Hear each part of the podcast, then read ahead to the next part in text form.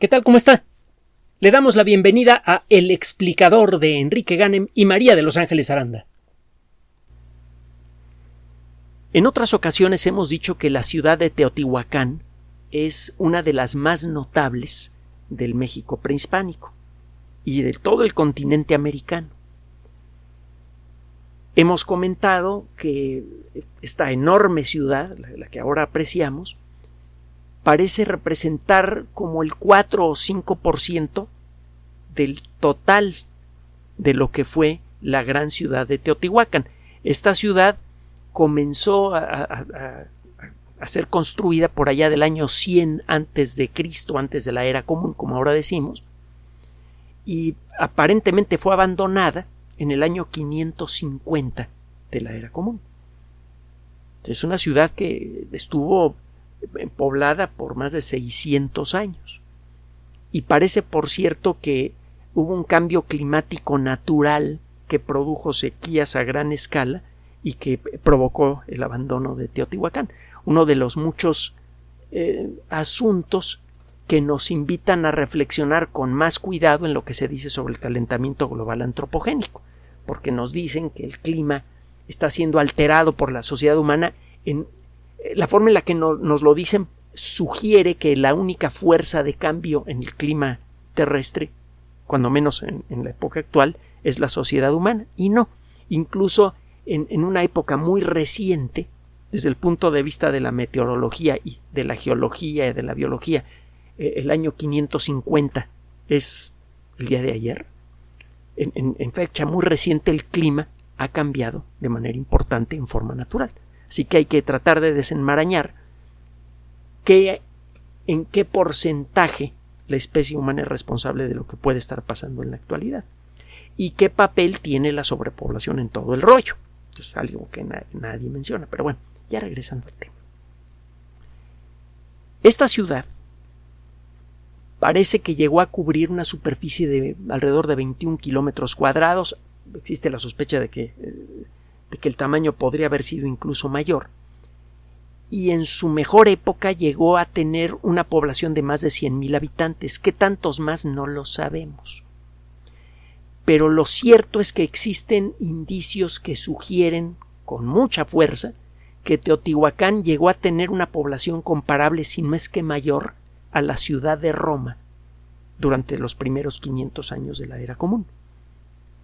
Recuerde que durante los primeros 500 años de la era común, Roma se convirtió en la ciudad de la civilización humana, en la ciudad más importante de la civilización humana. En todo el gran imperio romano que fue creciendo a lo largo de esos 500 años, eh, Roma era considerada como la joya, como la ciudad más bella, más grande, más poderosa, más eh, rica en todo, incluso en habitantes. Recuerde usted que si bien Roma ya era una ciudad mucho, muy importante cuando Teotihuacán comenzó a ser construida, lo cierto es que eh, no comenzó a convertirse en lo que eh, aparece, por ejemplo, en películas como Gladiador, sino hasta que se acabó la democracia en Roma como consecuencia de las malas mañas de Julio César, un personaje muy admirado que debo confesar que a mí no me cae bien. Otro día podemos platicar del asunto si quiere. Pero el caso es que eh, como consecuencia de la destrucción de la frágil civilización, de la frágil democracia romana, eh, eh, como consecuencia de, la intervención de Julio César, se viene una guerra civil espantosa, acaba ganando su sobrinito, que pasa de ser Octavio a convertirse en el Augusto, el primer gran emperador. Y una de las primeras cosas que hizo, como hacen muchos sátrapas, fue el de embellecer el lugar en donde él vive. Convirtió a toda la ciudad en un gran monumento y a partir de él otros emperadores hicieron lo mismo. Empezaron a, a construir toda clase de cosas y hacer que la ciudad fuera cada vez más impresionante, no necesariamente más habitable. Y eh, bueno, pues si usted platica con casi cualquier persona que sepa un poco de historia universal, seguramente esa persona pensará que Roma era con mucho la ciudad más importante y más grande del mundo. Eh, Teotihuacán en su época parece que fue mayor y tuvo una influencia muy importante en las culturas locales, aunque es algo que los arqueólogos están tratando de desenmarañar en este momento. El problema es que Teotihuacán ha resultado ser muy difícil de estudiar por muchos motivos. El primero es su enorme tamaño. No ha sido sino hasta hace apenas pocas décadas que ha sido posible encontrar, por ejemplo, un entierro importante debajo de las pirámides, bueno, en la zona general de las pirámides, va a encontrar por ahí un video del Instituto Nacional de Antropología e Historia que habla específicamente de Teotihuacán. Hay una serie de, de videos que hablan de algunas de las ciudades ceremoniales más importantes que hay en, nuestro país, que son muchísimas y muchas de ellas todavía ni siquiera hemos empezado a, a trabajar en ellas. Pero bueno, eh, eh, otro de los problemas es que, bueno, pues si bien hay muy buenos arqueólogos en México y de mucho tiempo, no hay suficientes, ni de broma, para la riqueza arqueológica de este país. Ya ve todo lo que ha salido con las excavaciones, de, el, el, desarrollo del tren Maya.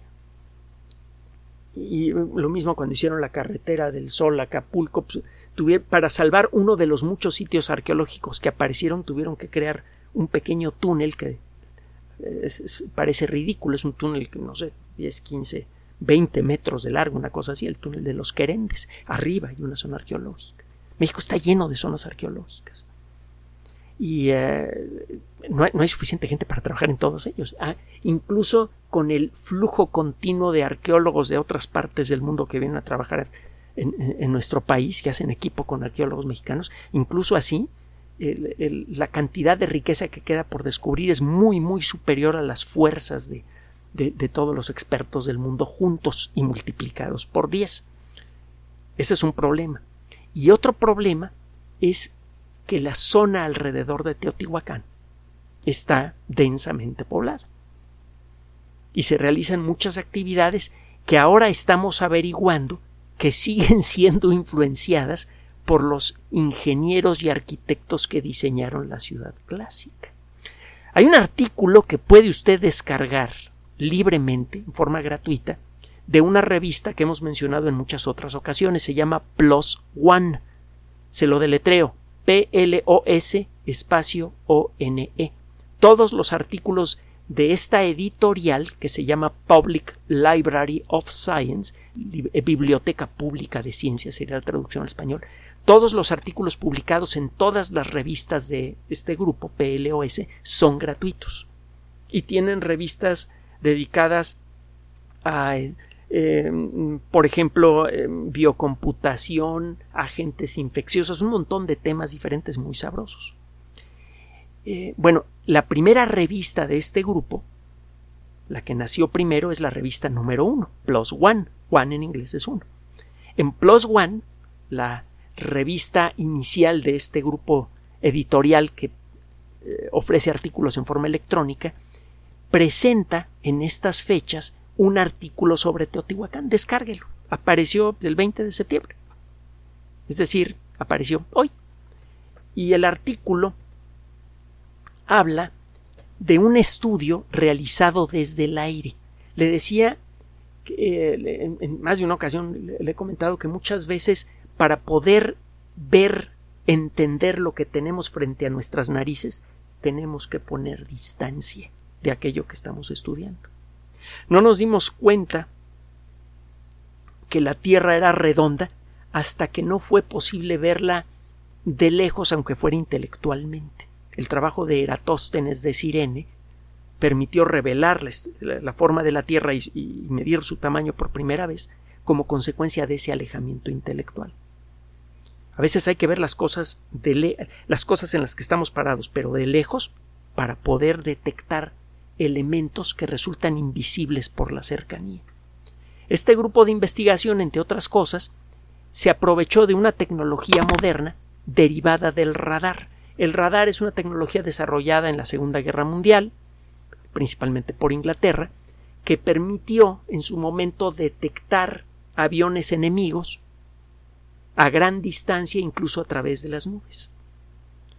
El término radar significa Radio Detection and Ranging, es decir, detección y cálculo de distancia, detección y ubicación por medio de ondas de radio. Es lo que significa radar. Envía usted un pulso muy intenso de ondas de radio y los objetos metálicos rebotan esas ondas de radio. Usted envía este pulso y mide cuánto tiempo le toma y de qué dirección viene algún eco de radio. Con base en eso y con algo de electrónica eh, interesante, usted puede producir un mapa electrónico con puntitos que representan las cosas que están rebotando las ondas de radar. Hay una novela excelente que narra parte de la historia del radar que fue hecha por Arthur C. Clarke, autor de 2001 Odisea del Espacio. La novela se llama Glide Path en inglés, Ruta de Planeo en español. Excelente novela, se la recomiendo mucho. Pero bueno, el caso es que usted ahora puede utilizar pulsos muy cortos de luz para generar algo parecido a lo que genera un radar. Un avión que vuela a una altura cuidadosamente controlada, con sensores especiales, con GPS y otros elementos, envía millones de pulsos de luz por segundo hacia el suelo. Hay, una, un, as que está barriendo el suelo eh, como si fuera un péndulo eh, que baja del avión y este pulso de luz, que en realidad son muchos pulsos de luz por segundo, millones de ellos, están rebotando con las cosas que hay en el suelo. Esas cosas pueden ser las hojas de los árboles, el suelo mismo. Esos datos son registrados por una computadora que genera una imagen virtual basándose en esos datos. Gracias a eso se hace posible ver el contorno, con mucho detalle, el contorno del suelo y se pueden empezar a distinguir, entre otras cosas, obras de ingeniería antiguas que han sido cubiertas por tierra, por plantas, por el paso de los años. Y puede usted entonces empezar a hacer estudios arqueológicos de cosas que no podría ver si estuviera usted parado encima de ellas. Lo que encontraron estos investigadores es verdaderamente espectacular. Parece ser que para construir la ciudad de Teotihuacán, los constructores a lo largo de años estuvieron levantando una cantidad enorme de material, incluso de roca sólida, para eh, poder eh, ir creando zonas niveladas que les sirvieran para empezar a construir la zona de pirámides, las zonas habitacionales, las zonas comerciales y los demás elementos que ahora sabemos que existían en esta ciudad. Eh, eh, usted va a encontrar en el artículo una cantidad de datos muy interesantes. Por ejemplo, se estima que se utilizaron 2.423.411 metros cuadrados de eh, de superficie estamos hablando más de dos millones de metros cuadrados en donde fue necesario remover rocas, tierra y otros materiales para ir creando las bases sobre las cuales fue construida la ciudad. Hay una evidencia bastante clara de que algunos ríos, el río San Juan y el río San Lorenzo en particular, fueron desviados artificialmente en la época en la que no existía aquí en México, deje usted las palas mecánicas, ni siquiera la rueda. No hay evidencia clara de que alguna cultura precolombina haya sabido utilizar la rueda. Pero eso no significa que no fueran unos ingenieros y arquitectos verdaderamente fabulosos. Resulta que el río San Juan y el río San Lorenzo eh, siguen un trazo, eh, eh, un trazo muy particular de tres kilómetros de largo en el centro de la ciudad, de lo que fue la antigua ciudad de Teotihuacán. Y parece que esto es consecuencia de una obra artificial diseñada, entre otras cosas, para poder construir las pirámides con la orientación deseada para cuestiones ceremoniales. Usted sabe que muchas culturas mesoamericanas alineaban sus pirámides y otras construcciones con eh, el, eje de rotación de la Tierra, con los puntos de salida y puesta de sol en distintas épocas del año, etc. Es decir, había motivos astronómicos para orientar las construcciones y esto servía para un doble propósito. En ciertas épocas del año, cuando eh, el Sol, la Luna o algunas estrellas clave salían por ciertos puntos vistos desde algún centro ceremonial, pues se realizaba alguna ceremonia especial. Y eso también frecuentemente servía para llevar un control del momento apropiado para sembrar y para cosechar. Recuerde que aquí en México se encuentra uno de los, de los sitios en donde nació la agricultura en todo el mundo. Por mucho tiempo nos dijeron que la agricultura había nacido en eh, Asia Menor. Pues sí, no. Es decir, parece que la agricultura tuvo varios, varios puntos de origen y uno de ellos se encuentra no muy lejos de Teotihuacán. Eh, entre las conclusiones de este trabajo hay algunas que son verdaderamente inquietantes. Parece ser que a lo largo de los años, y estamos hablando de pocos años, de 2015 para acá, han sido destruidos alrededor de 200 puntos que podrían tener interés arqueológico como consecuencia de trabajos de minería en la zona. se han descubierto, ya pasando a otros datos, 16.9 eh, kilómetros de sistemas hidrológicos, es decir, de cursos artificiales para, eh, para agua, que fueron construidos por estas personas a lo largo del tiempo, sobre todo en la zona, en, la época temprana de la construcción de Teotihuacán. Parece que desde el principio hubo un esfuerzo muy importante y muy bien organizado para la construcción de la ciudad.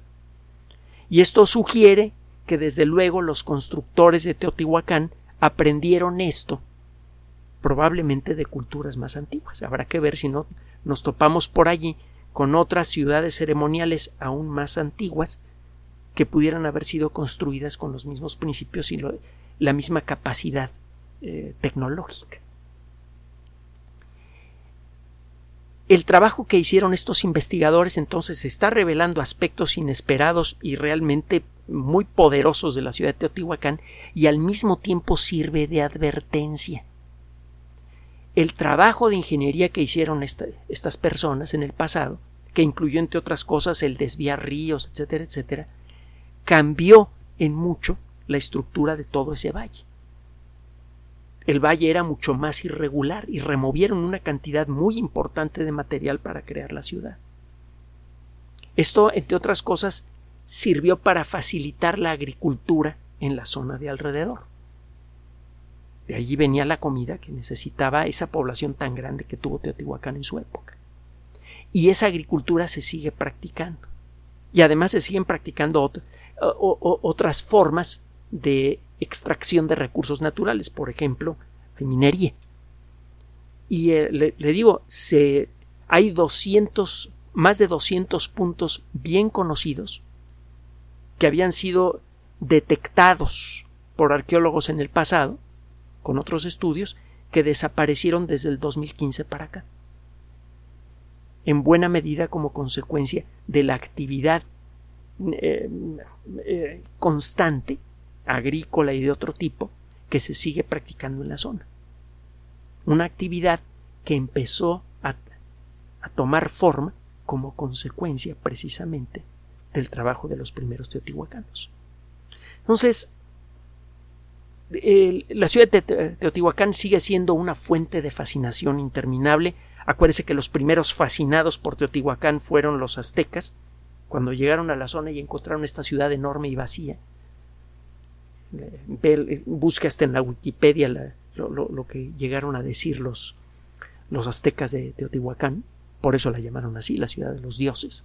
Pensaron que solamente dioses, eh, eh, eh, eh, individuos sobrehumanos podían haber creado una cosa tan, tan fabulosa. Y de entonces para acá Teotihuacán se ha convertido en uno de los sitios arqueológicos más justamente famosos del mundo. Y resulta que como consecuencia de trabajos como estos, estamos descubriendo por una parte que apenas, a pesar de que ya es un lugar imponente, enorme y fabuloso, apenas hemos arañado la superficie de la realidad de Teotihuacán. Hay muchas cosas por descubrir, por un lado. Y por otro lado, este trabajo sirve de advertencia. Mucho de lo que queda por descubrir podría ser destruido por las personas que se siguen beneficiando a veces de manera inconsciente del trabajo de los ingenieros del pasado.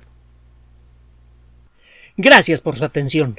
Además de nuestro sitio electrónico www.alexplicador.net, por sugerencia suya tenemos abierto un espacio en Patreon, el explicador Enrique Ganem, y en PayPal, el explicador patrocinio por los que gracias a su apoyo sostenemos este espacio.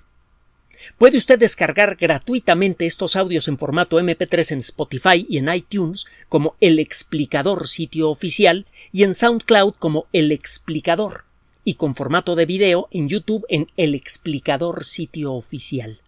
Recuerde nuestras redes sociales de siempre, Twitter Enrique-Ganem y en Facebook Enrique Ganem sitio oficial, El Explicador y los grupos que usted ya conoce. Finalmente, el explicador siempre somos María de Los Ángeles Aranda y Enrique Ganem. Gracias.